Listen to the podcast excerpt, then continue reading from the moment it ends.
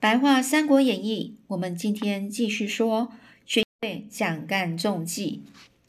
这将近四更时啊，有人走近就说：“哦，四更哦，大概是半夜一到三点。”都督醒着吗？这周瑜呢是假装啊做梦刚醒呢，还故意问：“睡在床上的人是谁呀？”那人就答说：“昨晚都督请蒋子义同寝。”怎么忘了？周瑜又装着很懊恼的说：“哎呀，都怪我昨天喝多了，不知有没有酒后酒后失言呐，泄露了什么机密大事呢？”那人又说：“江北有人来啦。”蒋干呢，自然也是装睡啊。哦，当时候蒋干也是在装睡哦。这周瑜呢，就悄悄和这个来人啊，走出了帐帐中哦，就是嗯。他那个人走出帐中，就离开了这个这个呃睡觉的一个地方哦。这蒋干呢，就竖起耳朵，就听到听到这个这个蔡瑁、张允两位都督说，还没找到下手的机会啊。哦，这个就听到他们在对话，因为声音呢实在是太低了哦，蒋干呢是也听不太清楚。过了一会儿呢，周瑜就走进来，就叫子义子义。蒋义这蒋干呢，则是继续装睡哦。就怎么好像没叫醒嘛，就想说啊，他再继续睡就没得叫了。这周瑜呢，于是呢又上床就寝。蒋干呢就心想啊，这周瑜啊是个什么精明谨慎的人啊，天亮醒来发现信不见了，必定会怀疑我啊。我看我还是早点就返回朝营比较妥当啊。哦，他心里就这样想。于是呢，一到大概五更天的时候呢，五更天哦，就大概是。呃，凌晨哦，三到五点的时候，蒋干就起身哦，叫了几次周瑜哦，周瑜也一一次啊，又一味的哦，就一再的就装睡哦，不予回应啊。蒋干呢，于是呢，就偷偷的走出了帐外哦，叫了小童还有船夫啊，一起就往这个江边去。这守夜的军士就看到，就问这个蒋干说：“先生要去哪儿呢？”这蒋干呢，就回答说。在这里啊，怕耽误都督处理事务啊，决定先告辞了。于是呢，这个这个士兵啊，就没有加未加阻拦哦，未加阻拦，就是也没有去阻止他离开喽，就让这个蒋干就这样直接离开了这这个这个这个地方哦。那蒋干呢，就回到了朝营之后呢，立刻就去见这个曹操啊。曹操就问啊，成果如何呢？这蒋干呢，是表示虽然是。哦，劝降不成哦，但也不是一无所获啊，只是事关重大，要曹操先让这个左右之人退下，再行禀报啊。这等四下无其他人之后呢，蒋干呢是取出了书信啊，给曹操看，并将自己在江东的所所见所闻哦，巨细靡遗的禀告给曹操啊。巨细靡遗哦，就讲是呃一五一十的很细节啊，都说出来啊，给给那个曹操知道。这曹操看完信，又听了蒋干的报告，大怒啊，就很生气啊。那人就唤这个蔡瑁、张允前来哦，就找这两个人呐，就是教这个水军的这两个的人哦，的训练的这两个人哦，训练水军的这两个人哦，主要这两个人。然后这曹操又说：“我要你们两个人立刻进攻江东啊！”这个蔡瑁就说。呃，可是呢，这军队操演就还不够熟练啊，不能够草率进攻的。那曹操就说：“等你们都练熟了，我的项上人头已经在周瑜手上了吧？”这蔡瑁、张允啊，是不懂啊，曹操为什么会这样直问他们呢？惊慌的的一句话也都答不出来哦。这曹操因此呢，就认定他们心里有鬼，于是就下令哦，将这两个叛贼啊推出去斩了。后来呢，有人就回报呢，这个蔡瑁、张允已被斩了的这个时候呢，曹操突然就醒悟过来，就哎，就突然懂了，嘴上啊就说中计了。虽然呢他是这样讲啊，但是他却不肯认错。对外啊，他只说这两个人啊怠慢军务啊，才会被军法处决。众将虽然觉得很奇怪哦，就是其他将领呢觉得很奇怪啊，但却也不敢追问哦。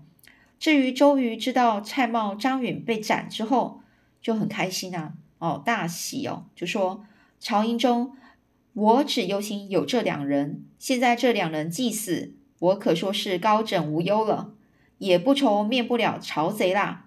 哦，高枕无忧哦，就说可以将枕头垫高高了，哎，没有什么忧虑的事情啊，可以睡觉了。形容呢，心情啊是非常啊安然啊，非常安然闲适哦，没什么担心的其他挂心的事情哦。那除了除掉这个张茂、呃蔡瑁跟张允之后呢，这个周瑜是很得意啊，突然就想到自己啊，这个计谋啊，除了周诸葛亮之外，应该是没有人可识破，呃，应该没有人知道。于是就派这个鲁肃呢去试探一下诸葛亮，看这个诸葛亮是不是知道事情的真相。这鲁肃呢见了诸葛亮，很客套的就说：“哎，这几日忙于军务，没有过来探望，很过意不去啊。”这诸葛亮也说：“您客气了，我也没过去向都督贺喜呢。”这鲁肃就问啊：“先生何以这么说啊？哦，先生你为什么要跟我们都督？”呃，贺喜呢，道喜呢，哦，恭喜他什么事啊？这诸葛亮就说啊，不是都督派你过来探问的吗？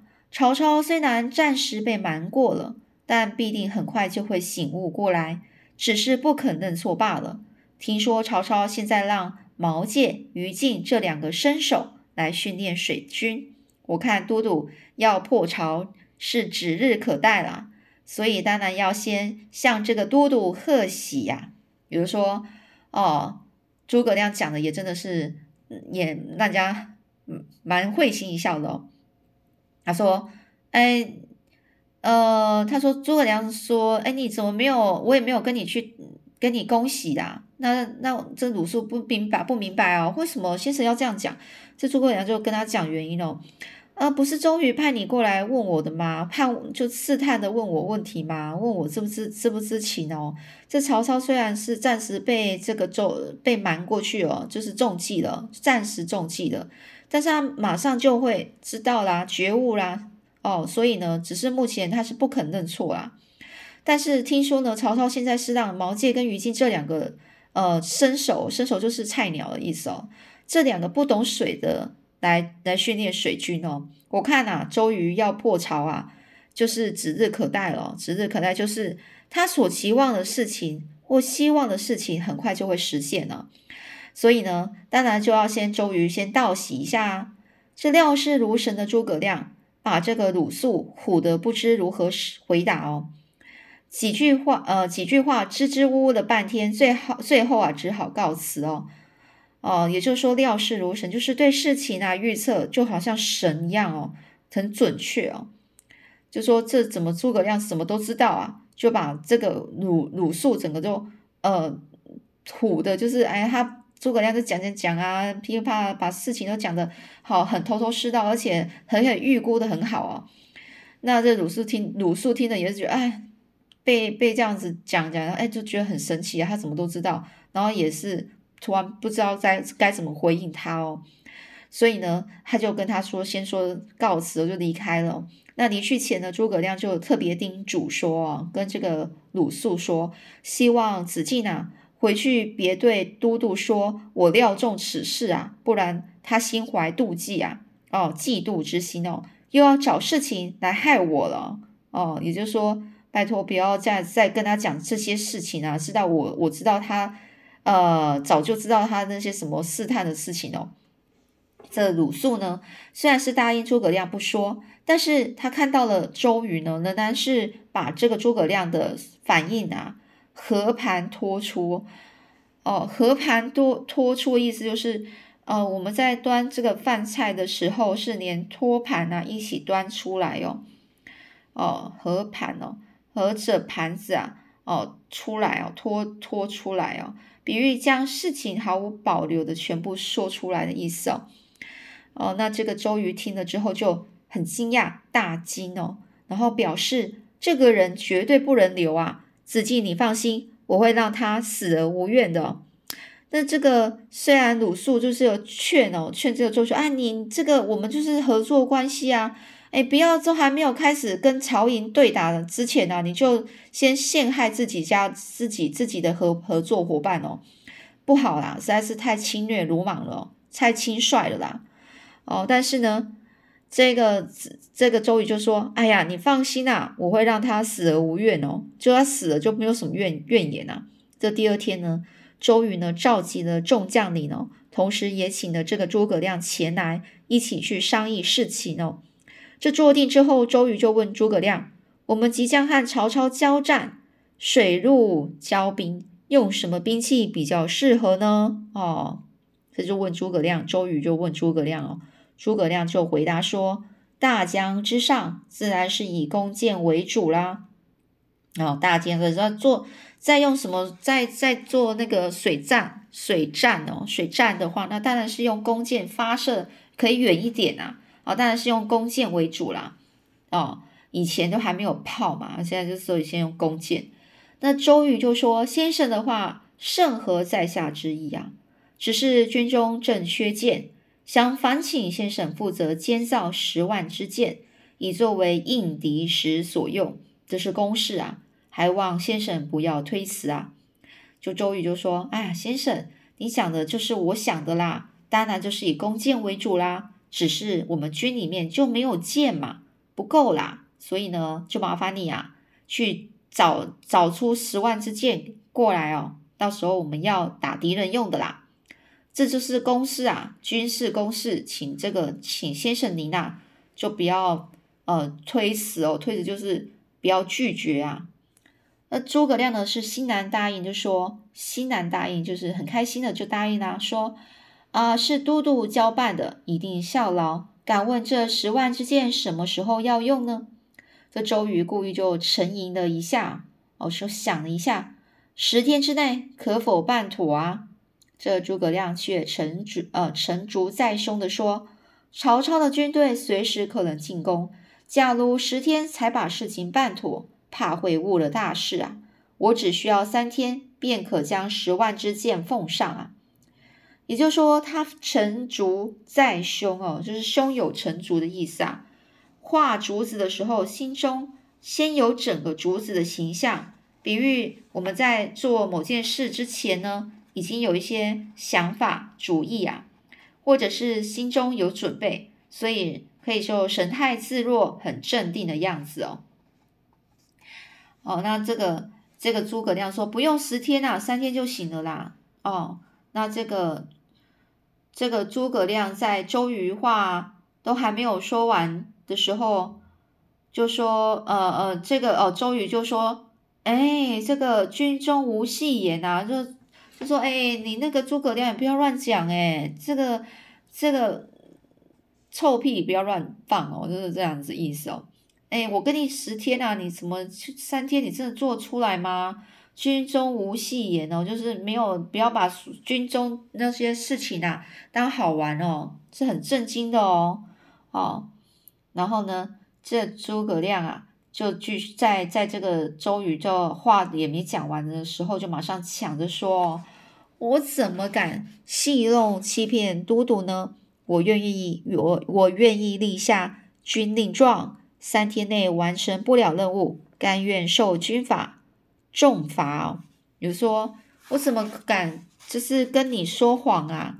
我愿意立下军令状哦，军令哦，军令状的意思就是在军中啊，就是呃可以保证哦，保证一定会成功。如果没有成功哦，违背了，我就依这个军令处罚哦，依军令处罚的那个文件叫做军令状啊，所以呢。他就这个周瑜听了就很开心，立刻让人啊写下状文哦，就军军令状的状文内容哦，然后呢又让人置酒哦款待诸葛亮，那就人家准备酒啊款待诸葛亮，就说呢事情完成后自有重赏哦，就说你做完成功之后呢，我就会赏你啊，哦会跟你呃会会有东西，就是会鼓那个叫做给你那个。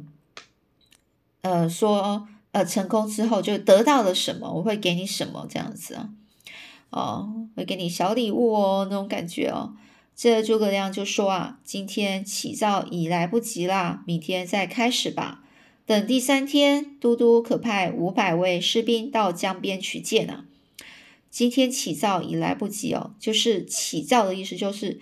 哦，我现在今天呢要来呃建造这十万支箭，或是布局这十万支箭，已经来不及了。那我明天再开始吧。说完呢，又喝了几杯酒，才告辞离去。这诸葛亮一走，鲁肃便满腹疑团的问：“哦，满腹疑团，就肚子都是疑问啊！哦，他难道想骗人？”周瑜却漠不关心啊，认为啊，这是诸葛亮自找死路啊，可不容不能够怨说是我逼他的。他还敢当众哦立下军令状呢？我看他现在是插翅也难飞了。哦，就是他根本没办法拍翅膀了，没翅膀了啦！我只要吩咐士兵工匠，什么都别帮他准备，不论做什么事都故意拖延，最后他必难呐，无法如期交出箭支哦。到时候要定他罪，可就轻而易举了。子季，你再去帮我探探他的虚实吧。哦，意思就是说，呃，这个。呃，我我觉得他就在找自找死路，到时候可别怨我，是我逼他的！而且他都自己立下什么军令状了，我看到时候他就要扛着责任啊！我只要吩咐我那些士兵工匠啊，不要帮他，他就说不，呃，就交没办法如期的交出这些箭支，到时候呢，我就我就定他罪哦，然后呢，他就受到军令军令状的处罚了。然后呢，就想叫这个鲁肃啊，说你去帮我看看他的状况啊，到他整个状况他要怎么做，就是探探他的虚实，就这意思啊。鲁肃呢就领命去见诸葛亮，诸葛亮一看到鲁肃就说：“嗯，不是说公瑾想害我吗？你怎么不帮我呢？果然今天又惹事了。三天内如何造得出十万支箭呢？这事你一定要救我啊。”鲁肃就说啊。哎呀，是你自讨苦吃，我如何救得了你呢？哦，自讨苦吃，就说你是自己自找麻烦啊！哦，嗯，自找麻烦啊，就是说人啊都没有好好的去想过哦，思考一下就直接做一些做一些事情哦，呃，可能你就就是那种事情，一定是导致有不良后果的事情哦，哦，所以呢，他就这样讲。这诸葛亮就回这个鲁肃说啊，我希望你借我二十艘船，每艘船上要有士兵三十人，而且船上要用青布帷幔。哦，青布帷幔就是船上要用一个青色的布当做布幕哦，并数千个稻草人，有就有要有。呃，一千个稻草人哦，立在船的两边呐。我自有妙用，做第三天包管有十万支箭，只是不可以又让公瑾知道啊。只是说这件事不要再跟公瑾说了，不然我的计划就行不通了。鲁肃呢就答应诸葛亮的要求，却对他的计谋啊是百思不解哦。就说鲁肃虽然是答应诸葛亮啊，但是就不知道诸诸葛亮到底是要怎么做。这鲁肃就回报周瑜的时候，果然啊是不提什么借船的事情哦，只说孔明啊说不用什么箭竹、翎毛、胶漆那些制箭的那些东西哦，制作箭的的原料哦。这周瑜呢虽然也深感疑惑，但是也只是说等着吧，看他三天如何回复我。鲁肃呢就将诸葛亮要求的东西啊全部准备好之后呢。诸葛亮却连着两天呢是毫无动静啊，直到第三天的四更时分哦，就是半夜一到两点的时候呢，诸葛亮就把这个鲁肃呢请到了船上，就说特请子敬一同前往取剑呢。这鲁鲁肃就问去哪里取呢？这诸葛亮就笑啊，别问啊，一同前去便是啊。就说你就不要问了，你就一起去嘛。还让这士兵啊，将二十二十艘船的船呢，是用这个绳绳索串联在一起哦。然后呢，就这样进往长江北岸出发哦。进哦，这进是指很直接哦，直接往呃北岸出发哦。当时呢，漫天大雾，等船靠近曹操水寨哦，诸葛亮要士兵将每艘船啊。头西尾东哦，就是船头呢朝西边啊，船尾朝东边啊，一字排开。同时呢，擂鼓呐喊，吓得鲁肃啊，忙忙连忙是在问啊，如果曹兵倾巢而出怎么办呢？这诸葛亮啊，则太难自若的说：“这个重雾中啊，曹操不会贸然出兵哦，我们在这里喝杯酒吧。”啊，喝杯酒，等这个雾散了就回去哦。哦，就这样讲。他说，当时候呢，就是发生事情的时候，呃，他们在江边啊，呃，是等船靠近这个曹操水寨的时候，这个时间点。整个天气是那个江面上是都是雾气哦，也就是看不到很清楚，看不清楚整个那个雾，你知道吗？很多浓雾，你根本看不到前面啊。那这诸葛亮呢，就面叫要士兵做呃呃，就是把这个船呃头西头头西尾东哦啊一字排开之后，开始擂鼓呐喊哦，就开始打鼓啦哦，然后呢。这吓得鲁肃就说：“如果你这样让曹兵哦，整个都呃清朝，就是说里面整个士兵啊、敌人啊，全部出动的所有兵力来跟我们对抗，怎么办呢？”哦，那时候诸葛亮就说，就一副好像没事啦，一副很很那个很气定神闲的样子哦，就是就说放心啦，这种雾那么重，曹操是不会很轻率、很鲁莽的就这样出兵的。我们在这里喝酒啦，到时候那个雾散了，我们就回去了。那后面故事又是怎么样呢？我们下次再继续说喽。